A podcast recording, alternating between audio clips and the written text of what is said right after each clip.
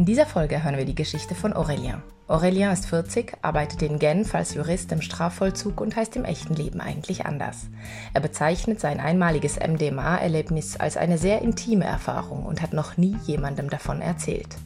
Beruflich hat er häufig mit Drogendelikten zu tun. Der eigene Konsum sei im Strafvollzug allerdings konsequent tabuisiert. Seine Geschichte wurde aufgezeichnet von Elle, gesprochen wird sie von Dario Branda.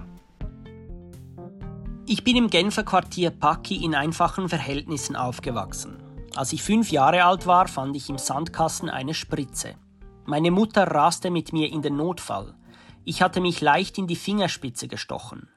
Passiert ist damals nichts, aber das bedrohliche Drogenbild von damals ist mir geblieben. Über eine lange Zeit gehörten für mich alle Drogen in dieselbe Kategorie. Schon Kiffen fand ich gefährlich. Als junger Erwachsener wurde mir mehrmals Kokain angeboten.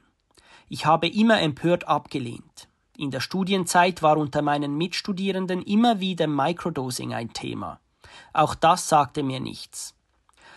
Als ich meine heutige Partnerin kennenlernte, begann sich mein Bild langsam zu ändern. Noemi konsumierte gelegentlich Psychedelika und MDMA. Zwar sehr zurückhaltend und nur an ausgewählten Festivals, aber in ihrem Umfeld lernte ich Menschen kennen, zu deren Leben Substanzen ganz selbstverständlich dazugehörten. Dass diese Leute, die mitten im Leben standen, Drogen konsumierten, trug sicher dazu bei, dass sich mein Bild von Substanzen langsam veränderte. Noemi hat nie Druck gemacht. Trotzdem haben wir immer wieder über das Thema gesprochen und mein Interesse wuchs. Eines Tages beschlossen wir zusammen mit einem befreundeten Paar, Tristan und Eva einen Trip zu erleben. Wir fuhren ins Wallis in eine abgelegene Berghütte. Ich war wahnsinnig nervös. Am Vorabend erzählten mir die anderen, was passieren würde und klärten mich über mögliche Nebenwirkungen auf. Eva wollte nicht konsumieren. Ich fand es beruhigend, dass jemand da war, der merken würde, wenn etwas nicht in Ordnung sein sollte. Das half mir gegen die kleine hartnäckige Angst im Hinterkopf. Am nächsten Tag aßen wir ein leichtes Frühstück und nahmen das MDMA. Ich war so nervös, dass ich mein Herz schlagen hörte. MDMA funktioniert nicht wie ein Lichtschalter, der plötzlich angeht. Es begann langsam. Ich erinnere mich, dass ich spürte, wie sich mein Brustkorb langsam öffnete. Das Gefühl überwältigte mich immer mehr. Es kam mir so vor, als ob mein Herz herausfliegen und ich es der ganzen Welt verschenken würde. In den nächsten Stunden verlor ich jegliches Zeitgefühl. Während die anderen in der Hängematte lagen, ging ich auf Erkundungstour in die Natur. Ich kroch auf allen Vieren dem Hang entlang. Die Wiese fühlte sich unglaublich weich an. Am nächsten Morgen waren meine Arme ganz zerkratzt. So weich war sie also wohl nicht. Aber in mir drin fühlte sich alles zur Natur hingezogen. Mir war, als würde mich die ganze Welt umarmen. Im Kopf fühlte ich mich immer klar. Alkohol wirkt da ganz anders. Er benebelt mich. Bei MDMA passiert das Gegenteil. Ich sehe die Welt und mich selbst mit überwältigender Klarheit. Tristan und ich stellten uns irgendwann auf eine Anhöhe und sangen zweistimmig Mad World.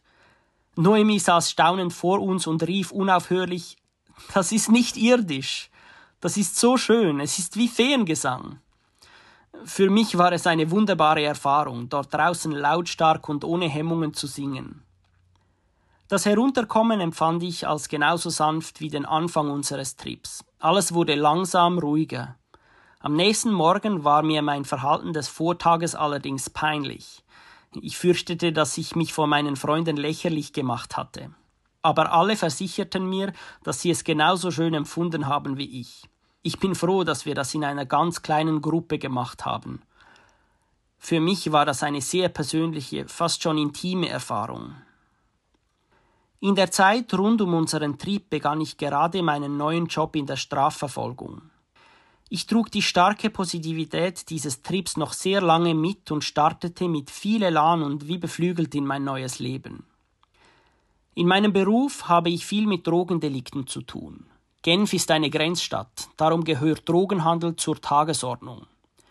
Ich habe nicht das Gefühl, dass mein Erlebnis mich dabei beeinflusst. Wenn ich einen Delinquenten vor mir habe, ist es meine Aufgabe, seine ganze Lebenssituation in mein Urteil einzubeziehen. Darum kann ich genauso viel Empathie mit einem Koksdealer empfinden wie mit einem Gelegenheitskonsumenten, der zufälligerweise mit LSD erwischt wurde. Als Jurist muss ich beide gleich behandeln und beide angemessen bestrafen. Weil ich aber sogar in meinem Freundeskreis immer der Jurist bin, habe ich nie jemandem von meinem Erlebnis erzählt. Es kämen sicher Reaktionen im Stil von Was? Du als Strafverfolger? Das hätte ich nie gedacht. Dabei sehe ich mein einmaliges Erlebnis nicht als Widerspruch zu meiner beruflichen Tätigkeit. Auch Juristen sind Menschen mit Bedürfnissen. Im Strafvollzug ist der eigene Konsum konsequent tabuisiert. In Kaffeepausen lachen wir höchstens über Jugendsünden und geben zu, dass wir als Teenager einmal gekifft haben. Trotzdem bin ich sicher, dass manche konsumieren. Wissen tue ich es von zwei Kollegen und einer Kollegin. Sie haben es mir unabhängig voneinander erzählt. Einer von ihnen stupste mich zum Beispiel in einer Weiterbildung über Drogen an und flüsterte grinsend Es stimmt, dass MDMA herzöffnend wirkt. Ich habe es probiert. Ich ging nicht darauf ein und lachte sein Geständnis einfach weg. Ich würde nicht wollen, dass das jemand von mir weiß. Weil alle Drogen gleichermaßen illegal sind, ist es logisch, dass die allermeisten Menschen nur Negatives damit assoziieren. Ich selber differenziere inzwischen stärker. Ich sehe, dass Psychedelika einigen Menschen und auch der Gesellschaft einen Nutzen bringen können. Vor allem im medizinischen Bereich ist sicher viel Potenzial vorhanden. Ob eine radikale Legalisierung klug wäre, wage ich allerdings zu bezweifeln. Ich gehe davon aus, dass es dann viel mehr Probleme im Straßenverkehr gäbe. Das belegt unser Umgang mit Alkohol. Wenn legal getrunken werden darf, fahren die Leute halt auch eher betrunken Auto. Während Covid erlebten wir plötzlich eine richtiggehende Epidemie von kodeinhaltigem Hustensaft. Die jungen Leute rannten dem Medikament geradezu hinterher. Wer ein Rezept hatte, verkaufte den Saft teuer weiter. Ich bin darum unsicher, ob eine Regulation von Substanzen wirklich dazu führen würde, den Schwarzmarkt auszutrocknen. Dieser Tag im Wallis ist nun sechs Jahre her. Trotzdem denke ich bis heute noch oft daran zurück. Ich möchte dieses Erlebnis nicht missen. Noemi und ich sprechen immer wieder darüber, aber es war nie Thema, es zu wiederholen. Für mich ist klar, dass eine solche Erfahrung nur mit Menschen möglich ist, denen ich zu 100% vertraue. Alles andere kommt für mich nicht in Frage. Dafür ist die Erfahrung viel zu intensiv. Aus Erzählungen von anderen würde mich grundsätzlich LSD interessieren. Wer weiß, wenn es sich ergibt, kann ich mir vorstellen, es einmal zu probieren.